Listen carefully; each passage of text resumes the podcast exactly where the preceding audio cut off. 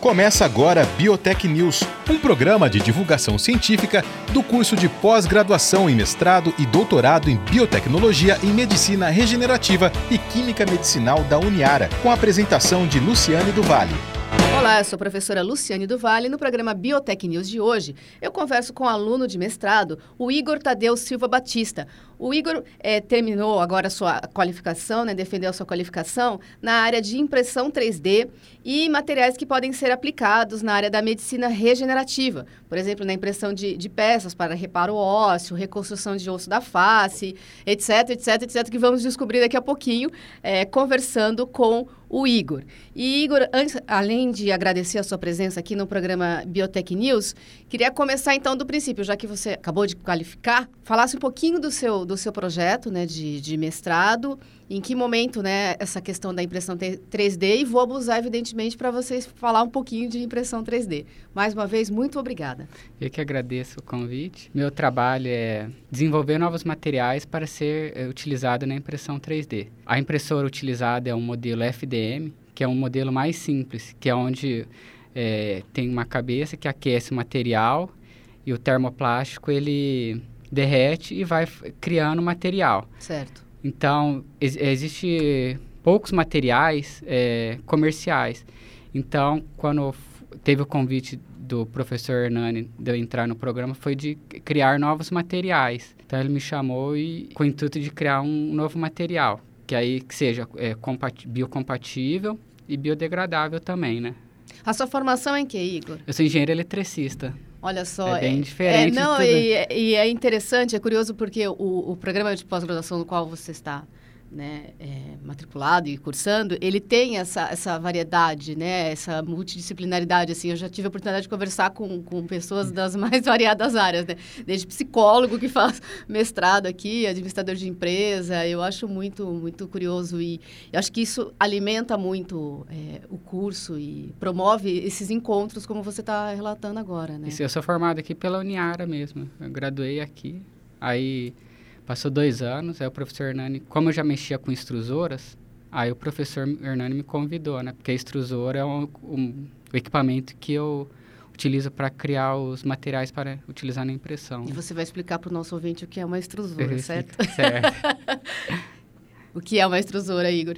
Então, a extrusora é onde eu coloco o material, ele, através de uma rosca, ele vai empurrando o material à frente até onde tem um forno que vai esquentar o material, vai derreter e vai sair no formato desejado, que no caso da impressora FDM é através de um fio.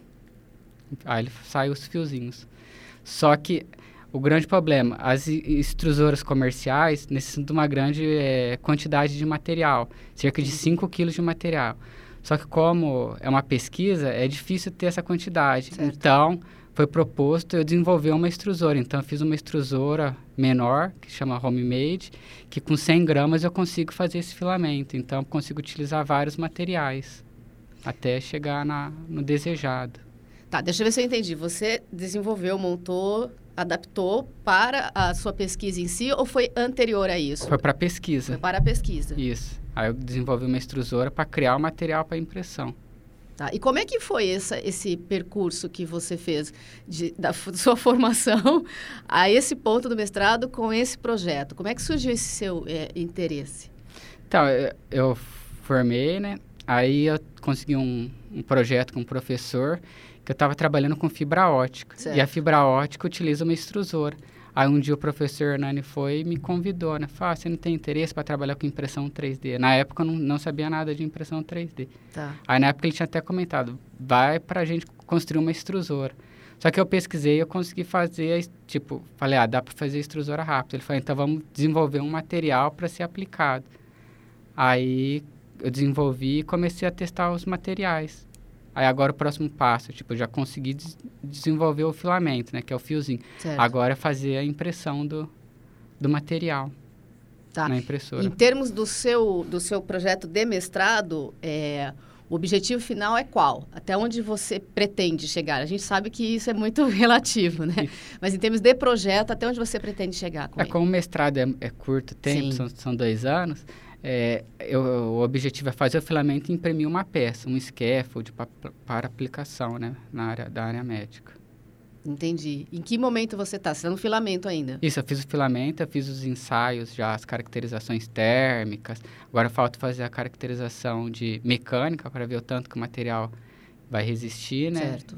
E, e, depois já imprimir já. Tá. A gente está falando bastante, né, materiais, materiais, materiais, e acho que seria interessante a gente exemplificar um pouco, né, que, que tipo de materiais são esses que é, se adaptam a essa impressora, a essa estrutura que você está pesquisando e trabalhando? Então, os dois materiais comerciais mais utilizados são o PLA, que é o, poli, é o ácido, poliácido lático, e o, e o ABS. O ABS é daqueles bonequinhos Lego, Sim. que são bem rígidos, só que o ABS ele é de origem de petróleo, então ele está sendo meio de lado, não está sendo muito utilizado. E o PLA é, vem de fontes renováveis, de beterraba, de, de milho, então ele está sendo mais utilizado por ser mais fácil de, de trabalhar. Entendi. Aí o meu material é o polihidróxido é, butirato, que chama de PHB. Ele é de, de uma bactéria que produz ele, então eu estou usando ele, só que ele sozinho é um material muito caro, então eu estou utilizando um amido, um amido de milho para... Aquele que a gente conhece aquele, da cozinha. Que, aquele da cozinha, para diminuir o custo e melhorar, para ele ficar, melhorar é, o tempo de degradação dele. Então ele vai ficar, tipo, se, se eu colocar no corpo, o corpo vai absorver ele muito mais rápido do que ele sozinho. Entendi. Essa, essa bactéria que você falou, que até é cara, enfim, é, como é que é a extração disso para o seu trabalho? Você já recebe ela, tipo, sintetizada ou você ainda tem que fazer esse processo? Não, eu já recebo ela pronta. No, tá. Tipo, no formato meu vem tudo em, em pó, né? Vem os pozinhos dele. Entendi. Aí eu misturo ele com, com o amido. amido. Aí eu faço uma mistura homogênea utilizando equipamento. Aí depois, os, os, dois materiais misturados, eu coloco no funil da extrusora. Certo. A extrusora vai empurrando o material até aquecer e já sai o fio. Aí depois do fio pronto, eu coloco na, na, impressora. na impressora 3D. Tá. Para você chegar no amido como elemento para até esse momento mais próximo do que você precisa fazer dessa mistura, como é que foi esse processo? Você já sabia que era o amido ou é, foi também por experimentação? Então, nós pedimos doação de uma empresa, ela, é, em Demil, ela doou quatro tipos de amidos. Tá. De mandioca, de milho e dois amidos modificados. E modifi aí eu fiz os testes, as caracterizações, e os que compatibilizaram melhor com, com PHB foram os dois modificados. Agora estou na fase de ver qual a melhor proporção que eu vou utilizar de amido também. Para o filamento ficar melhor, com maior resistência, maior flexibilidade. E mesmo, por exemplo, o amido, esse que você falou, dele ter sido modificado, a gente ainda pode considerá-lo depois como um, um bio, mesmo ter sido modificado? Sim, porque é, eu não... Que minha formação não, não, não chega tanto nessa parte, mas tá. o meu orientador, como é químico, ele ele falou que a alteração é muito pouca, é mais tá. na parte de deixar o material mais flexível, as propriedades mecânicas, mas isso daí que mudou, mas não, ele continua sendo um bio. Entendi. Deixa eu te perguntar outra coisa, Igor. É, as pessoas, é, quem nunca viu, não conhece, né, tem uma dificuldade muito grande de imaginar como é que funciona uma impressora 3D, né? Você, inclusive, no começo da, da nossa conversa, apontou que a, a sua é, é, até uma, uma engrenagem, assim, mais, mais simples, enfim. Eu sei que é difícil, ainda mais que a gente está no rádio, etc., mas você consegue explicar um pouquinho, em especial essa com a qual você trabalha, como é que ela, como é que ela funciona? Porque a gente tem muita dificuldade, né? Porque parece Sim. meio mágica, assim, assim, né? Quando você está muito, muito distante. Como assim? Você vai pôr um fiozinho, um filamento, vai sair uma peça? Né? Isso, como posso dizer? É, nesse modelo, que, igual como eu disse, existem vários tipos, né? Sim. Essa imprime só é, polímeros, né? A FDM, que é por Mas existem impressoras que imprimem metal, outros materiais também, cerâmica.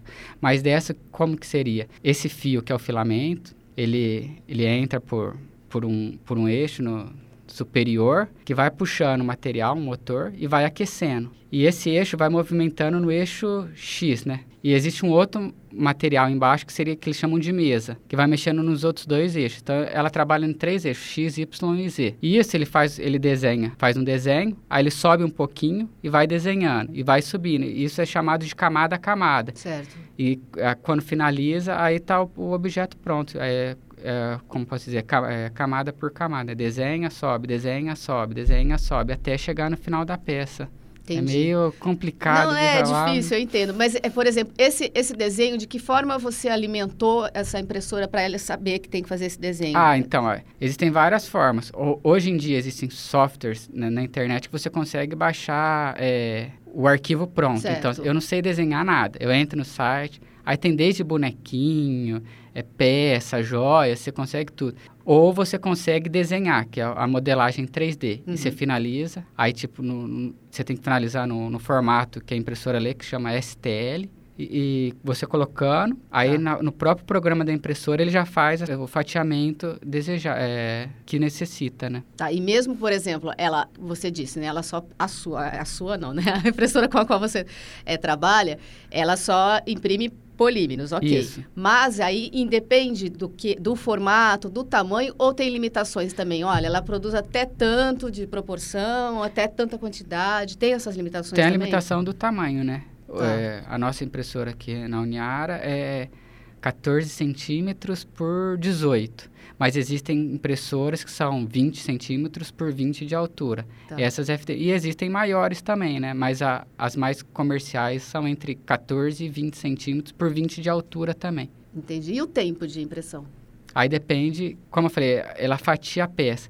Quanto mais fino você fatiar, melhor vai ser a resolução da peça. Tipo, vai ficar mais lisa. Certo. Existem peças que eu já imprimi que demorou 14 horas, é, 12 horas. Tipo, Não é uma coisa muito rápida, mas também não é tão... A, tanto perder de tempo. vista, assim, né? Isso. Tá. Voltando para a sua, pra sua pesquisa, no sentido dessa produção né, do, do polímero, é, como você tem esse objetivo de trabalhar na área da medicina regenerativa, né? Que tipos de peça você pretende imprimir, né? Já que eu acho que ainda não chegou nessa, nessa etapa, né? Então, uma é o- são os, os, os scaffolds para a cultivação de células e outra foi um trabalho que eu vi que foi publicado na revista Nature, onde eles fizeram uma tala de um colapso de, um- de um- de uma criança que não conseguia respirar. Aí depois de três anos, não a- o corpo absorveu essa tala, então não precisou fazer uma outra cirurgia para retirar. O material que eu estou querendo fazer é algo similar a esse, tipo você utiliza uma, é, faz uma cirurgia e depois o próprio corpo vai absorver o material, não necessitando uma outra cirurgia. Entendi. Mesmo tendo essa, essa mistura que você falou, por exemplo, que é do amido, que já é natural, com aquela bactéria sintetizada, chamar assim, né? Vulgarmente assim, é, essa, essa questão da absorção e da minimizar a rejeição, ok por enquanto. Isso, aí vão ser, tem que ser feitos Fazer os próximos... 200 mil testes, né? próximos- Mas inicialmente o intuito é fazer isso, né? O material é para isso. Entendi. E é, a gente tinha conversado, é, no- antes de começar a nossa, a nossa gravação, questão de reparo ósseo, né, em especial. É, aproxima um pouquinho para mim, assim, de quais seriam né, esses ossos e que tipos de reparo poderiam ser feitos a partir da sua pesquisa. Então, utilizando a impressão 3D, imprimindo um scaffold, como havia comentado antes, é, vai acelerar a recuperação do, do paciente que teve uma fratura.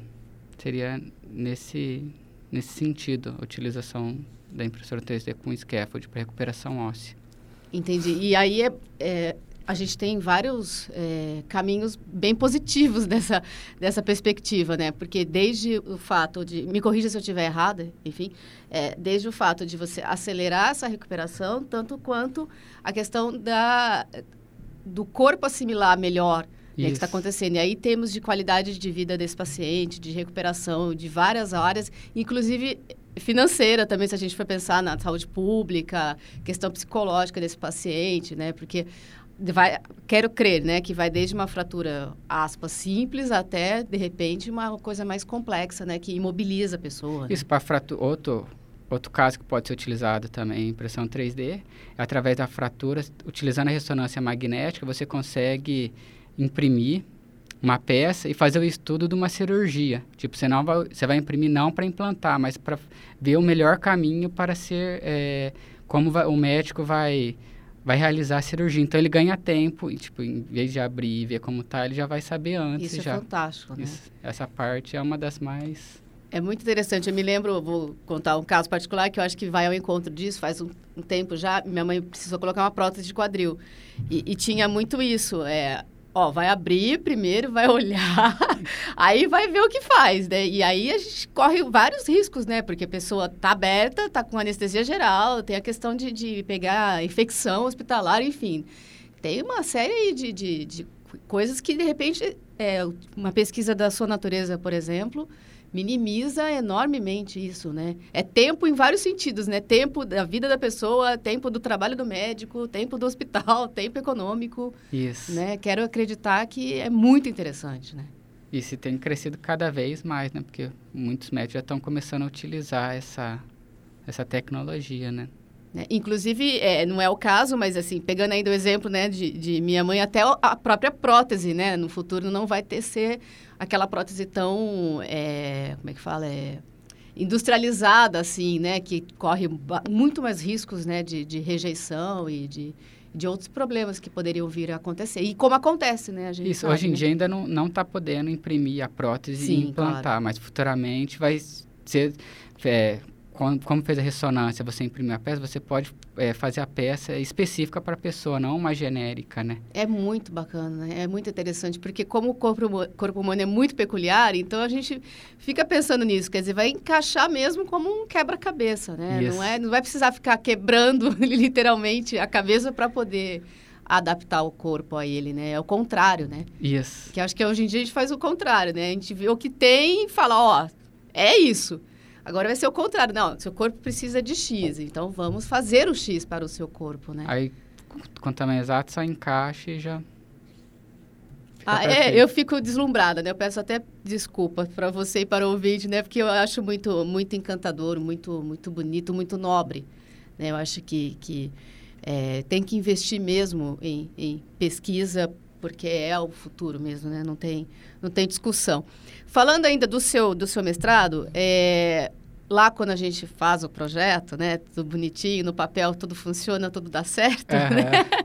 Qual que é o, o, o, o ponto final que você, digamos, desenvolveu? Porque a gente sabe que a pesquisa nunca termina, né? Enfim. Isso. Mas tem que chegar num determinado momento para você defender, né? Isso. Pensando nisso, academicamente e cientificamente falando, qual é o limite do seu mestrado? O que é que você tem que apresentar para obter o título? Vamos imaginar assim. Então, aqui que eu tenho que apresentar vai ser o, o filamento com um scaffold impresso nela. É Esse, Ponto. é, esse é o ponto. que é. vier depois disso, vier é- depois já é- é lucro já é do doutorado. Já. Isso. Aí Tá. junto eu tô, tipo, é, fazendo outros, testando outros materiais também, outros po- biopolímeros, Além do amido, além do amido. por exemplo. A celulose bacteriana é uma delas. De onde que extrai a celulose? É, é de, um outro, de uma outra bactéria Tá. também. Entendi. Aí com ela eu tô usando uma concentração bem menor. Por exemplo, do amido eu tô usando 20 a 50% de amido. Com a celulose bacteriana eu fiz um, um filamento com, é, com 1% de, de celulose bacteriana e ele ficou bem interessante. E todos os meus filamentos eu não estou usando termopla é, é, glicerol, como que, que, seria um glicerol? É um plastificante. Tá. Está sendo só o material puro. Para ele realmente ser um bio, biopolímero de quase 100%, vamos Isso. imaginar assim, né? É. Para minimizar de novo, a gente volta ao começo, né? Isso. Todas as possíveis confusões e rejeições que poderiam acontecer. Tá, você está usando essa bactéria, a outra com, com amido, o que mais? Ah, a- a- atualmente está sendo só essas duas, mas Tá. como, te, como foi desenvolvido o extrusor, então eu posso utilizar diversos Tá. tipos de polímero e, e ver qual que, que aplica melhor, né? Entendi. Mas sempre você mistura com, com o amido. A mistura é sempre com o amido, por enquanto. Não, a, o- a celulose eu misturei com o PHB. Ah, tá. Que é aquele lá que você falou que, Que é tá outra saindo de, de linha, não. Não é Naquele esse. lá é o ABS. ABS. É que são tá. vários, é, como eu estou É usando só sigla. sigla, e se for falar o nome fica mais difícil É, ainda, não, né? deixa assim mesmo que, que, que tá bom. O ABS você não tá usando, você só exemplificou Eu só mim. exemplifiquei que é um Tá. comercial, né? Mas mesmo Entendi. sendo comercial, ele está sendo menos utilizado. Entendi. Deixa eu te, te fazer uma, uma outra pergunta, Igor. É, esse desenvolvimento da, da extrusora, é, ele mesmo com, depois, né, quando filamento, ok, na impressora 3D, essa parte de desenvolver o filamento na extrusora, ela nunca se elimina.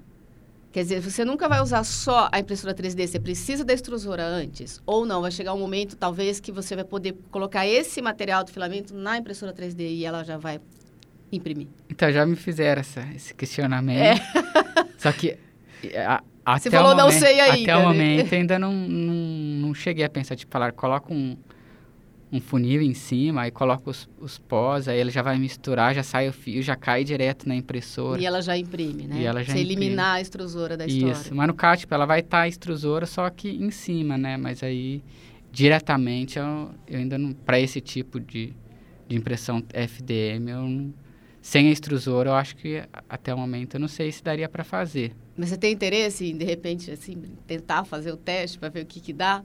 O que que funciona? Você acha muito arriscado? Ah, até o momento eu não, não pensei tanto. O que, que eu pensei foi utilizar, em vez de extrusora, para criar o filamento, utilizar é, outros materiais, géis, né, hidrogéis. Aí eu iria mudar a, as características da impressora. Em vez de ter uma cabeça estru, é, estrudando o fiozinho, aquecendo, seria mandando direto hidrogel é, imprimindo, né, sem aquecer.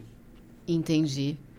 É, é muito bacana por conta exatamente disso, né? Você vai experimentando e vai vendo o que, que funciona, o que, que não, não, não funciona e vai ampliando as, as perspectivas. Não tem muito, muito jeito, né? Que, é- que eu acho que é o encantamento mesmo, né? Da, do processo da, da ciência, enfim. E você, é, para a gente finalizar, Igor, você tem essa, essa é, dimensão, assim, do, do resultado que a sua pesquisa né, que a gente se sente às vezes uma formiguinha, né, isolada, assim, é, pode promover junto com outras pesquisas que se juntam e, e vão para frente. Você tem essa essa dimensão ou ainda não?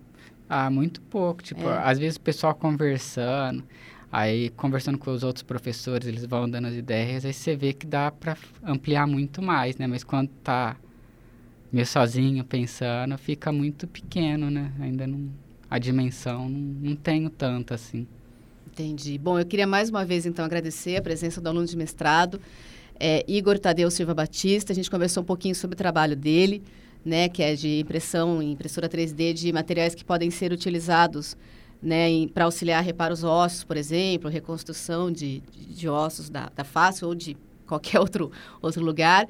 É, Igor, boa sorte na finalização do, do seu mestrado, na sua defesa, na sua produção. Ah, Obrigado. Tá? E mais uma vez, muito obrigada pela entrevista. Eu que agradeço o convite. Obrigada. Você ouviu Biotech News, um programa de divulgação científica do curso de pós-graduação em mestrado e doutorado em biotecnologia em medicina regenerativa e química medicinal da Uniara.